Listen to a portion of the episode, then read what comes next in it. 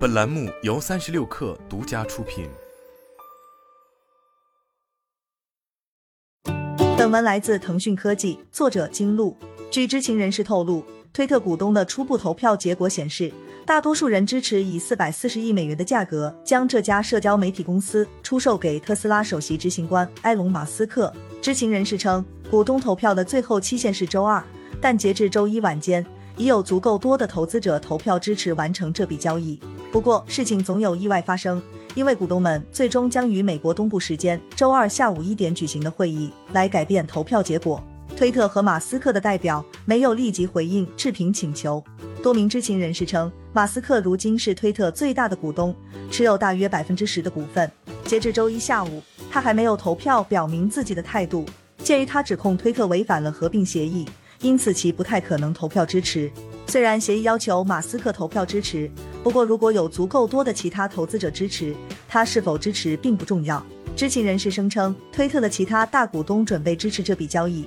其中包括指数基金经理，他们总共控制着推特约百分之二十的股份。股市低迷使得马斯克的报价在当前环境下显得格外昂贵，预计推特股东们可能更愿意投赞成票。推特股价目前徘徊在每股四十一美元左右。自从马斯克五月份在推特上表示交易被搁置以来，这家社交媒体公司的股价始终低于其报价，这可能也是他后来决定退出交易的原因之一。这意味着，如果这笔交易按最初的条款完成，许多股东将获得丰厚收益。分析人士预计，如果马斯克想办法在不支付高额费用的情况下退出交易，推特的股价将大幅下跌。今年四月，马斯克同意以每股五十四点二零美元的价格收购推特。但在随后几个月中，马斯克已经三次发函通知推特，他将不会进行收购。他辩称自己在平台上的垃圾邮件账户问题上受到了误导，并且没有被告知该公司与前安全主管佩特扎特科达成了七百七十五万美元的和解协议。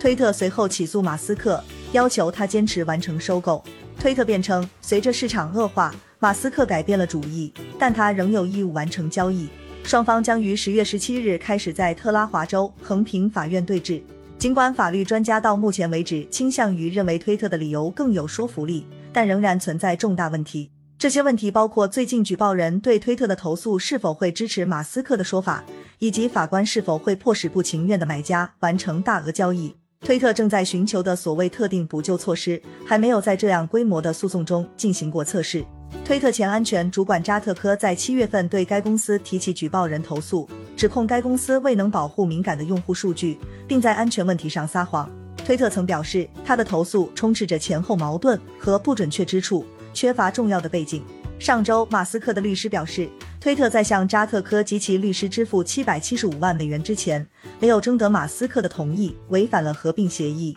该协议限制推特支付此类款项的时间。马斯克上周获得许可。可以将举报人的指控纳入他的反诉中，并提交了一份修改后的起诉书，目前仍处于保密状态。周二，扎特科将在美国参议院就他提出的担忧作证。韦德布什证券公司分析师在一份研究报告中写道：“随着马斯克阵营现在被允许在特拉华州的证词中包括扎特科的指控，华尔街将密切关注明天的听证会。”该公司分析师丹尼尔·埃弗斯和约翰·卡辛格里斯写道。股东的批准预计将正式为马斯克和推特在特拉华州法院进行的权力游戏之战奠定基础。我们认为，双方在十月十七日庭审前很有可能会进行某种形式的谈判。我们仍然把扎特科的指控视为推特的潘多拉盒子。目前，参议院的听证会值得关注。周一早些时候，推特表示，向一名举报人支付的款项没有违反其出售给马斯克交易的任何条款。这家社交媒体巨头的法律团队。